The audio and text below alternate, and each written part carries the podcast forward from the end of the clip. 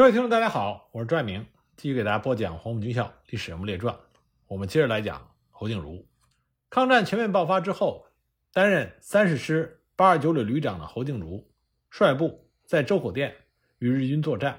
在此之后，他率领着八二九旅又赶赴山西的忻口战场。根据当时国军指挥娘子关战役的黄绍竑还有赵寿山的回忆，在整个娘子关战役中，通信是依赖于正太电路的电话和一些乡村的电话，以及一部无线电台。日军负责进攻娘子关的是第二十师团，师团长是川岸文三郎。那么在作战中，国军幺六二团的团长张世俊未经请示，就率领他麾下的二营离开了阵地，而其他两个营也放松了警惕，这就导致国军坚守的雪花山阵地失守。赵寿山命令各团。撤退到了法吕岭、京普兰一线，占领阵地。在撤退的途中，赵寿山按照黄绍竑的命令，把张世俊就地处决，以正军法。不过，国军这个时候的兵力就有所减少。在这个危机关头，有人就报告说，下磐石车站有一支部队正在等待乘车。黄绍竑就命人把这个部队的指挥官找来，问他们：“你们是哪个部队的？”而找来的这个指挥官正是。侯静茹，他率领着八二九旅，正准备乘车去忻口前线。那么黄绍竑就说：“侯旅长，严司令长官已经命令第二十六路军全部加入到娘子关方面的作战，归我指挥。你们旅不必去忻口了。”那么侯静茹本来说：“我并没有接到这个命令。”但是黄绍竑说：“你来的正好，敌人已经逼近下磐石，这个地方不能丢，你马上率领部队上去阻挡敌人。”那么，在国军部队中，很少有越级指挥的事情发生。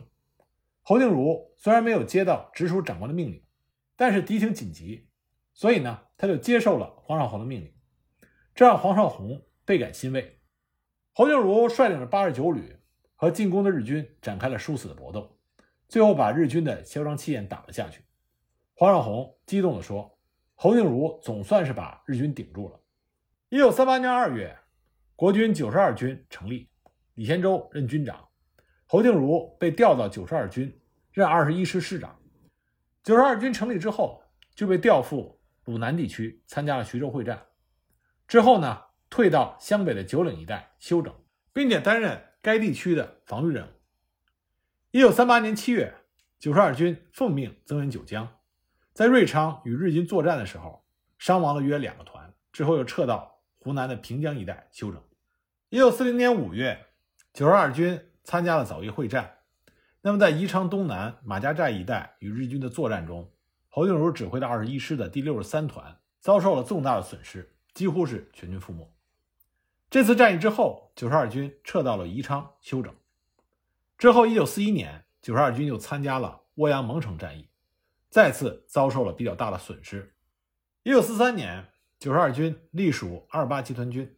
奉命由皖北调往山东增援余学忠部，在行军途中，李先洲升任为二八集团军总司令，侯静茹呢就升任为九十二军军长。那么二八集团军到达山东之后，多次参加对日军的作战，再加上和八路军的摩擦，伤亡惨重。九十二军每团仅剩残余的官兵四百多人，重武器几乎全部的丢光。那关于九十二军这段历史。我们在讲李先洲的时候，已经给大家具体的讲过，这里呢就不重复了。一九四四年三月，国民政府为了增强长江的防务，就把九十二军从河南调到了四川万县。七月份，九十二军又被调到湘西，隶属第六战区，参加了长衡会战。一九四五年四月，九十二军又参加了湘西会战。也就是说，侯静茹在整个抗日战争中打满了全场。正是因为九十二军在抗日战争中的英勇表现，一九四五年八月抗战胜利的时候，九十二军被授予了光荣的使命，他们被调往武汉接受日军投降。一九四五年九月十八日，侯静茹和他麾下的将领受邀在汉口的中山公园参加了对日军的受降仪式。在此之后，侯静茹担任了武汉警备总司令部武昌区的警备指挥官。他发现武昌的街道破烂不堪，所以他就下令让日军的俘虏清理废墟、整顿市容。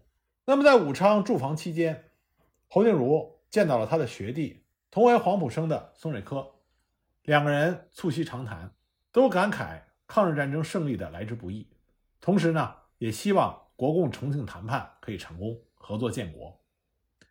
在进入武昌二十多天之后，九十二军接到命令，用七天的时间从汉口机场空运到北平的南苑机场。接受日军第三战车师团等部的投降，侯静茹兼任北平的警备司令，也就是说，侯静茹是国军将领中少有的参加了两个主要城市的对日军受降仪式。侯静茹接到命令之后，马上命令各师终止接收，准备空运。空运呢是由美国空军某运输部队担任，九十二军司令部派遣了联络参谋。和美军共同协商，制定了空运计划，每天往返两次，每次四十到五十架次，每一个架次可以运载士兵七十到八十人。各师空运的顺序依驻地的情况，按由湘西向武昌挺进时候的顺序，由二十一师先行。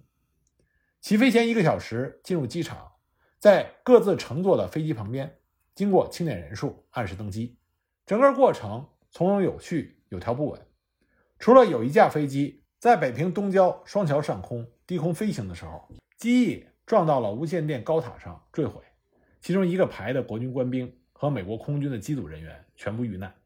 当侯静茹率领着他的部队进入北平城的时候，受到了北平人民的热烈欢迎，人们自动的走出家门，拿着糖果，含着热泪慰问着国军部队。十月十日的早晨。中国第十一战区九十二军的官兵，在侯静茹的率领下，列队于故宫的太和殿广场。北平各界的群众代表也排列在广场的指定区域。时任日军华北方面军司令官的根本博中将，率领着投降代表团共六十人进入广场，站立在主席台的侧面。上午十时，故宫北面的景山顶上，军号长鸣，受降仪式正式开始。礼炮轰鸣，军乐奏响。首先，全场的军民向抗战牺牲的烈士默哀。日军的投降代表也是垂手肃立。然后呢，由日军华北方面军司令官根本博签署了投降书，向中国第十一战区司令长官孙连仲呈递。随后，根本博等五名日军的高级军官解下了随身佩戴的指挥刀，向孙连仲呈交。投降仪式之后。侯静茹任北平警备司令，他发布了公告，公告上是这么写的：“本人抵平备受民众欢迎，实感荣幸。八年来，民众饱受敌人的压迫和凌辱，苦不堪言。本人未能早日抵平，负起保民之责，甚为歉疚。今属下部队已陆续到达，平市警备已由敌人手中接过。本人决定以往日洒热血。”抛头颅抗战杀敌的精神，锄奸安民，保卫地方，维持治安。那么侯静茹在北平担任警备司令，那么国共和谈正在紧锣密鼓的进行。那么在北平军调处，侯静茹就非常意外的遇到了两位多年未见的老友。在一次十分偶然的机会里，侯静茹在军调处见到了中共代表周恩来。侯静茹万万没有想到，在这种公开的场合。他与自己秘密加入中共的入党介绍人和两次中共起义的老领导见面。我们这里要强调的是，侯静茹回到国军阵营之后，他从来没有谈到过他曾经加入过中国共产党，并且参加领导了上海工人第三次武装起义和南昌起义。因此呢，突然之间见到了周恩来，侯静茹不知道说什么好，反而是周恩来反应超人，敏捷的首先开口。说二十年没有见面，好久好久了。我们注意这里说到的是二十年，那从他们俩见面的时间往前推二十年，正是第一次国共合作尚未破裂的时候。侯静茹一听周恩来这么讲，心里就明白了，周恩来是在试图掩护侯静茹在中共地下党组织工作的那五年时间，所以侯静茹就回答说：“是啊，军校一别，二是春秋了。”这简单的一问一答。周恩来就保护了侯静茹，而侯静茹也希望能向周恩来暗示自己在中共地下党工作的历史并没有完全暴露。那么，在和周恩来见面之后不久，侯静茹又碰到了陈赓。前面我们已经说到了，在南昌起义中，两个人负伤的经历让两个人成为了患难之交，而且在上海工作的时候，一个在军委，一个在特科，所以两个人关系曾经非常的好。没想到，在十五年各奔东西之后，在北平，两个人以国共两党高级将领的身份再次相遇。不过，两个人的见面也是偶遇，在场的外人并不知道两个人深厚的友谊。那么，陈赓为了保护侯静茹，很镇定的、若无其事的装作从不认识，一带而过。那么，当时因为陈赓并非是军调处的中共正式代表，所以不能在公开的场合和侯静茹过多的接触。不过呢，陈赓让一个不起眼的人把侯静茹请到了他下榻的北京饭店的一间房间里，这样就和侯静茹秘密会了面。侯静茹迫不及待的向陈赓。简述了他当年登报寻找党组织的情况，陈赓对此并没有直接予以置评。陈赓主要是围绕着国共双方共同抗战的这个共同点上，和侯静茹聊了一下。而且呢，因为两人是秘密见面，为了躲避国民党特务的监督，时间也不敢太长，所以没有贸然深谈。而且双方都有心理上的顾虑。侯静茹这边当时还不知道当年为什么。会和党组织失去联络，他是在解放之后才知道顾顺章叛变的事情，他也不知道党组织是否会因为当年自己失去联络而怀疑自己能不能原谅自己。而陈赓一方因为是在北平巧遇侯静茹，临时决定安排一见，他个人无法对侯静茹的历史问题做出表态，但是呢，两个人虽然话不多，但是已经走近了不少，相互之间。也有了一定程度的摸底。那么侯静茹呢，以为自己有机会向党组织讲出当年登报寻人的事情，而一块石头落了地。那么最后，陈赓和侯静茹两个人以不打内战、合作建国结束了这次愉快的见面。那么回家之后，侯静茹想到陈赓和周恩来穿着单薄，在穿着上和美蒋两方相比不太相配。所以呢，就偷偷买了几件呢子大衣，秘密设法派人送到了中共代表团下榻的北京饭店，一并送给了陈赓、周恩来和其他的中共代表。我们这里要注意，陈赓有着丰富的地下工作经验，他约见侯静茹，并不单纯的是老友重逢叙旧，而是想要了解侯静茹当时的心理状态。陈赓回去之后，就这次秘密会晤向周恩来做了报告。同时呢，和侯静茹的另外一位好友，已经在中央工作的安子文通了气儿。中共党组织实际上已经对侯静茹脱离组织关系的这段历史进行了调查和结论。不过没有多久，国共内战就爆发了，侯静茹身不由己卷入了其中。我们已经屡次讲到过，在国共内战全面爆发的时候，相当一大批在抗战中浴血奋战的国军将领，对于打内战。非常的消极，就算被迫卷入其中，也和之前抗战中的表现不可同日而语。更何况像侯静茹这样，当初是被迫脱离的中共党组织。很多人一直有疑问，说侯静茹曾经是中共党员，为什么蒋介石还会重用他？我这里再强调一下，蒋介石并不知道侯静茹是中共党员，因为侯静茹当时加入中国共产党是秘密入党。至于说在此之后，他参加地下党的工作，很有可能使用的是化名。当时这种情况非常的普遍。那么也有朋友会说，军统、中统为什么没有调查侯静茹呢？首先呢，侯静茹回到国军阵营是在抗日战争全面爆发之后。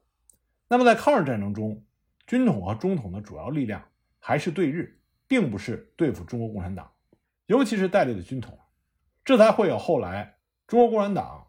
派七人小组打入到军统的机电台这个事情的发生。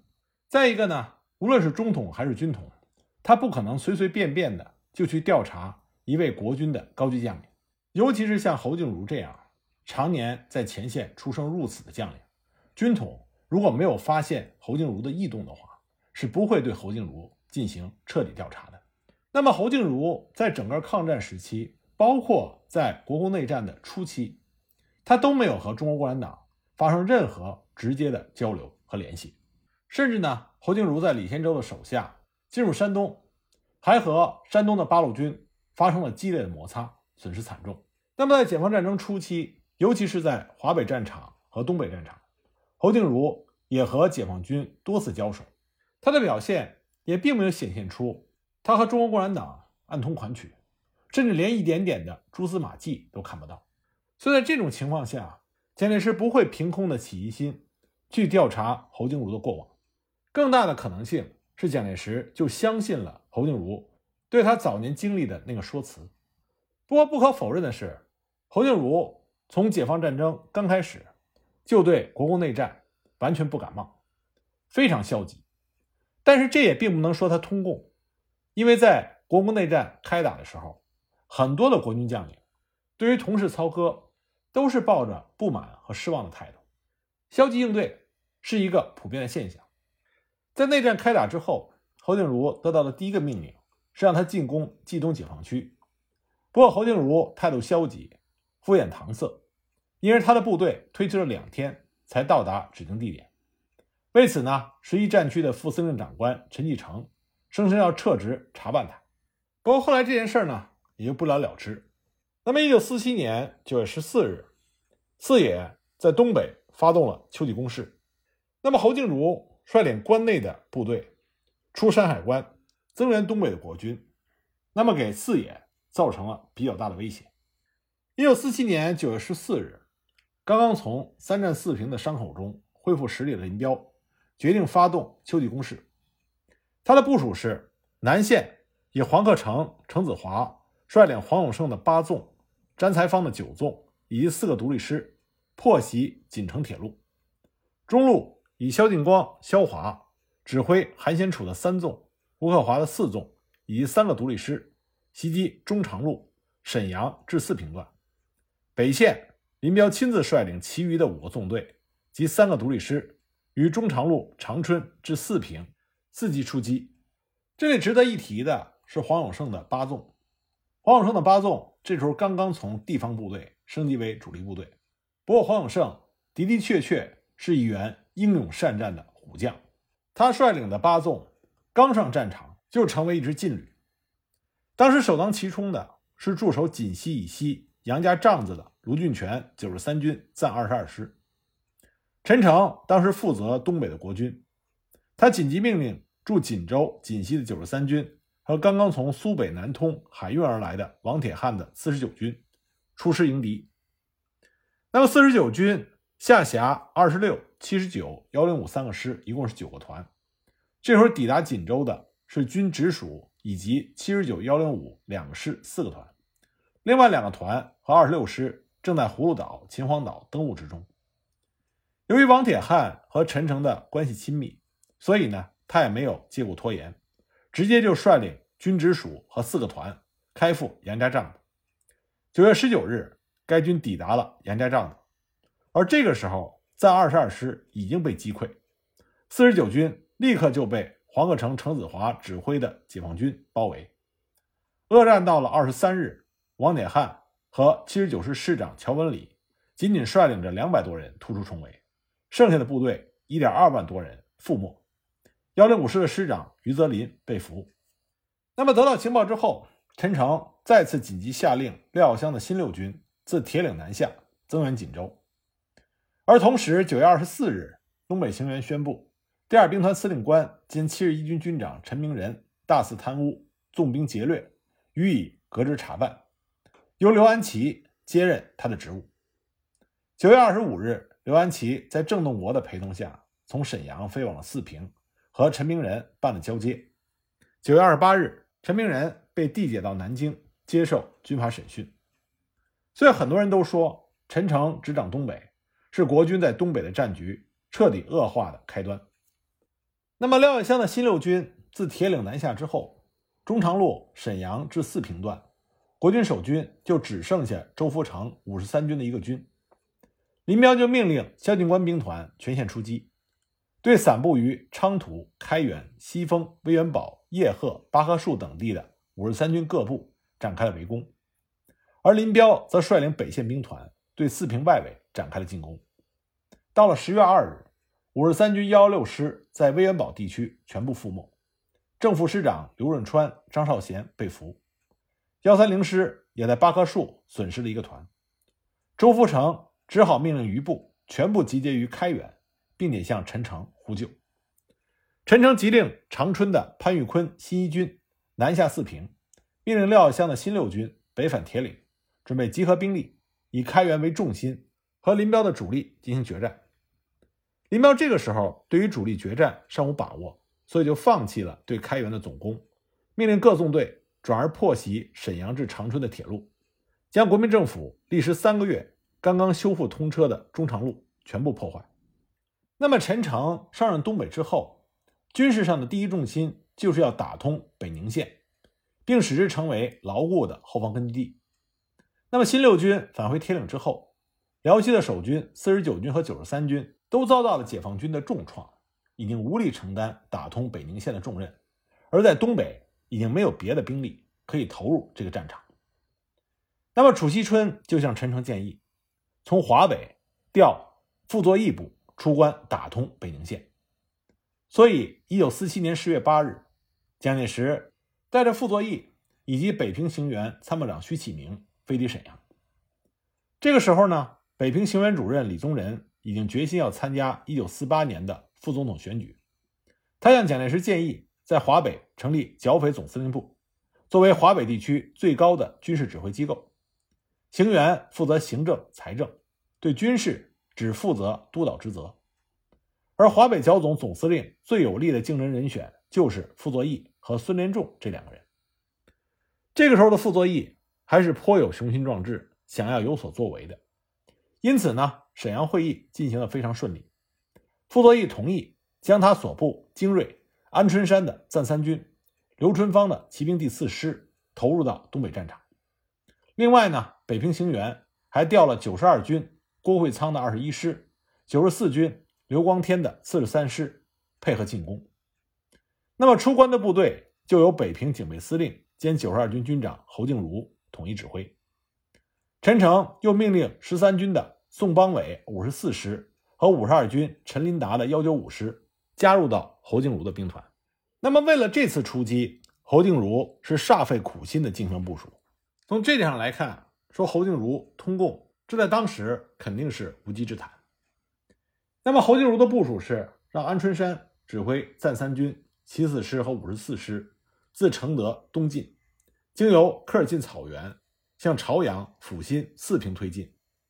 等到辽西解放军的主力向北迎战安春山的时候，侯静茹率领二十一、四十三师由山海关东进，并且在幺九五师的配合之下，一路打到沈阳。侯静茹的这个安排非常的高明，因为安春山这一路全部是傅作义的精锐，而侯静茹这一路呢，全部是中央军的嫡系。那么，如果把这两股部队混在一起的话，那么在军队指挥上就会出现一定的摩擦。侯静茹的这种安排是让安春山完全独立指挥傅作义的精锐部队，这就给了安春山很大的自由度，也能够充分的发挥傅作义骑兵部队的优秀的机动力和作战能力。同时呢，侯静茹兵团分两路出关，他的情报工作做的是非常成功。在出关之前，林彪一无所知，甚至连出关各部队的营团一级的军官都是上了火车之后。才知道目的地是何处。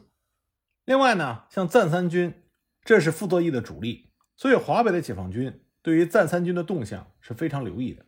那么，如何才能保证暂三军出关的隐蔽性？当时，傅作义想了一个很好的办法，他把暂三军调到了丰台，说是要增援河北作战。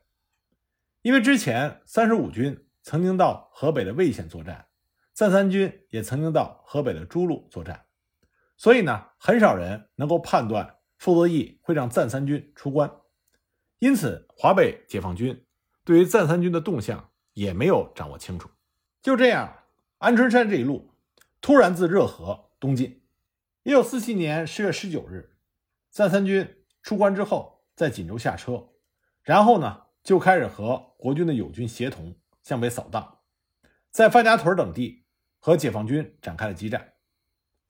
刚开始，东北野战军并没有意识到这是华北国军的精锐出关了。当时七纵的十九师碰到赞三军的时候，甚至不知道对方的番号，开打了才发现这支部队相当的厉害，啃不动。不过黄克诚和程子华认为这是国军的主力，所以呢就调兵遣将，准备以八纵、九纵的实力吃掉这支国军部队。可是这个时候，安春山发挥了骑兵的优势，他的骑兵部队通过查热走廊，从解放军的后方掩杀了过来。黄克诚一看陷入了被动，所以呢就命令麾下的部队向科尔沁草原地带撤退。那么当时东北野战军在战场撤退或者转进的时候，一般习惯是化整为零，三千人到八千人为一股，分别向指定的地点撤退。这样的撤退方法会让跟踪而来的国军正规部队无法判定解放军的主力所在，所以呢就不能迅速的制定追击的目标。但是赞三军没有这个问题，他是快速的骑兵部队，所以在追击上占有优势。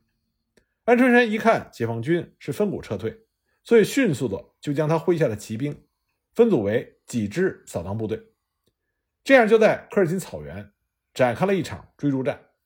结果呢？就让黄克诚率领的东北野战军吃了不小的亏。那么看到这种情况，黄克诚的变阵也非常的快，他马上改变了战略，把麾下的部队重新集结，企图以优势的兵力力阻赞三军的进攻。双方就在科尔沁草原展开了一场逐村逐屋的盘肠大战。那科尔沁草原是沙土地带，所有的村落都是窝棚式的土木房屋。没有办法建造坚固的以砖为主的房屋，因此呢，对于防守的解放军极为不利。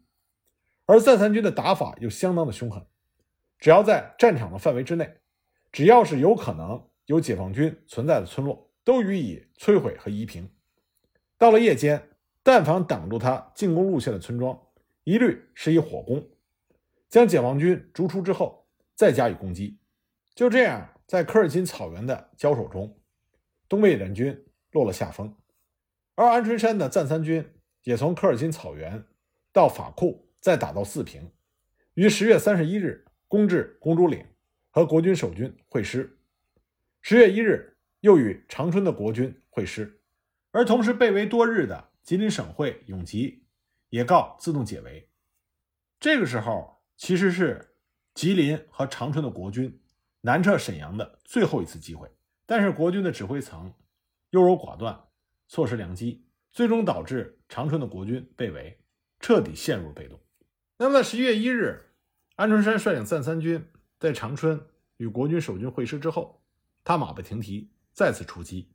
那么在十一月七日，邓华率领的东北野战军七纵就和赞三军相遇，双方展开了激战。关于这次的战况如何，我们下一集再接着给大家讲。